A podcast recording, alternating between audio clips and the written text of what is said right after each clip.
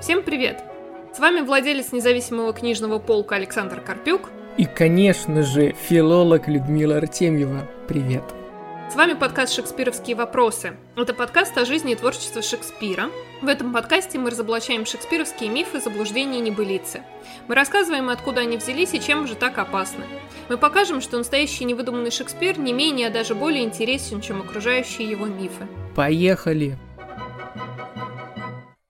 Ну что, Люда, добрались мы до еще одной очень личной, но при этом, как мне кажется, важной и глубокой теме. Если честно, когда ты заявлял ее, то я немножко удивился, потому что для меня было удивительно, что люди, например, сейчас могут зачем-то задаваться вопросом о том, какой религии был Шекспир, потому что, ну, как бы сегодня человеку такому обычному это вообще непонятно, потому что, ну, какая разница, да?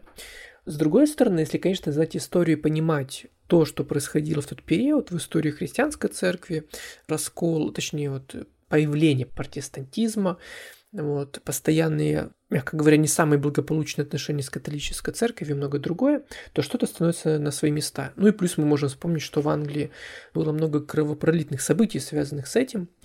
И я так понимаю, что как раз из-за этого, да, связан этот вопрос о том, какой веры был Шекспир. Потому что я думаю, что выносить, если честно, вот даже мой дилетантский какой-то взгляд на эту тему, было, ну не то что странно, а, ну, в общем, я даже сначала и не понял, что здесь обсуждать, но, как оказалось, есть, да, то есть почему и что, что там такого интересного и важного. Смотри, с одной стороны, наверное, это всех интересует, ну, по той же причине, по которой интересует все остальное. То есть, ну, мы хотим знать как можно больше о человеке, который жил 450 лет назад. Просто интересно.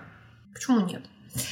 И загвоздка в том, что к тому моменту, когда вот Шекспир уже рос, царствовала Елизавета, и государственной религией было англиканство, а не католицизм, который был э, с предыдущим правителем, с Марией Тюдор.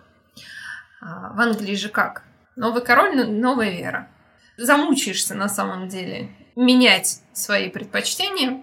И, э, естественно, старая вера никогда не поощрялась. То есть нужно было придерживаться новых обрядов. И на тот момент э, многие католики продолжали быть католиками, но тайными. Кто-то не ходил в церковь, потому что боялись, что их там могут вот как-то поймать, уличить в связи с чем-то еще. А, действительно была какая-то там тайная слежка за католиками. Так что, если ты был католик, лучше было, конечно, делать это все в тайне и не попадаться. Даже в сериале «Обстат uh, Кроу», который мы обсуждали, uh, Вильям на Шекспир, там тоже высмеивается этот вот момент, что uh, члены Тайного Совета ходят ищут католиков, там, которых кто-то у себя укрывает. Ну, и коль скоро была такая неоднозначная ситуация, что кто-то тайно придерживался предыдущей веры, когда тут объявили новую, конечно, возникает вопрос, какой веры придерживался Шекспир. В основном все доказывают, что он был католиком. И для того есть несколько причин. С одной стороны, в XVIII веке, спустя полтора века после смерти отца Шекспира, было обнаружено так называемое духовное завещание Джона Шекспира, то есть отца Уильяма Шекспира. То есть это исповедание своей католической веры.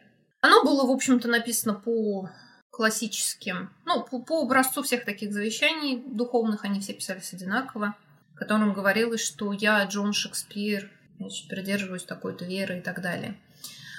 Вопрос в том, оригинальное это было завещание или нет. Поскольку один нашел, другому исследователю передал, тот начал переписывать, его это нигде не опубликовали, передал еще другому исследователю. В общем, так вот это все завещание ходило по рукам. Между тем, там еще одна страница уже потерялась.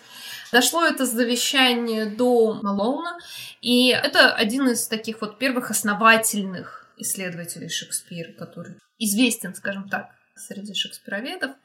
Он э, писал об этом завещании. Сначала он верил в его подлинность, потом он начал сомневаться, он начал считать, что это подделка, потому что ему тут откуда-то предоставили потерянные страницы. Такой, откуда вы их взяли? Ну, в общем, вот все сырбор. Дело в том, что до нас завещание, в итоге вот сам найденный документ, не дошел. До нас дошли списки с этого завещания. Отсюда мы знаем текст примерный. Но, в общем, исследовать сам документ на достоверность мы не можем. И, соответственно, однозначного мнения среди исследователей по поводу того, был этот документ достоверным или нет, действительно это было написано отцом Шекспира, и действительно ли он был католиком, мы не знаем. Но даже если это было действительное завещание, подлинное, и Джон Шекспир действительно был католиком, это еще совершенно не означает, что сын его был католиком. Но здесь появляется вторая причина, по которой многие исследователи хотят записать Шекспира в католике. Как мы уже не раз упоминали, Шекспир на свою беду не был аристократом. И несмотря на то, что многие другие драматурги того времени тоже не были аристократами и тоже не имели университетского образования и тем не менее были известными драматургами, для Шекспира, чтобы как-то оправдать его происхождение, исследователи начинают искать аристократичных родственников.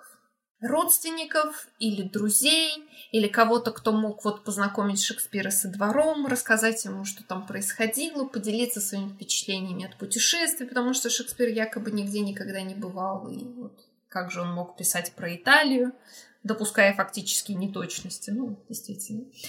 В общем, в поисках таких вот связей многие исследователи начинают опираться на католицизм. Те, мол, ну вот если католики, они все друг с другом были знакомы, друг другу помогали, с друг другом общались.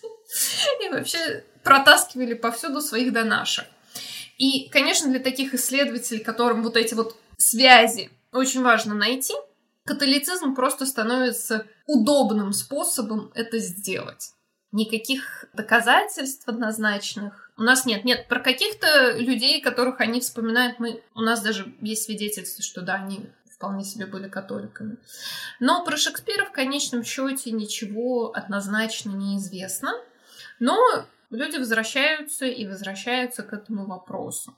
Например, есть очень интересная книга знаменитого шекспироведа Стивена Гринблата, который называется «Шекспир в чистилище». Ой, Гамлет в чистилище, прошу прощения, Гамлет в чистилище, а, где он рассматривает пьесу «Гамлет» как свидетельство того, что Шекспир, ну, если не был католиком, то как бы был очень хорошо знаком с католицизмом, откуда появляется образ чистилища, да, потому что чистилище исключительно католический концепт, а там же призрак ходит между мирами, как бы, что это, если не чистилище.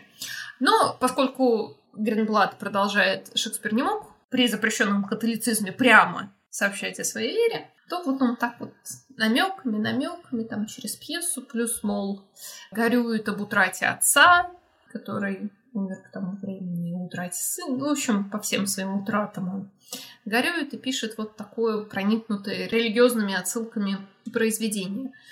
Понятно, что в этом, а, с одной стороны, очень много спекуляций по поводу биографической личности Шекспира, но с другой стороны, это довольно любопытный анализ текста.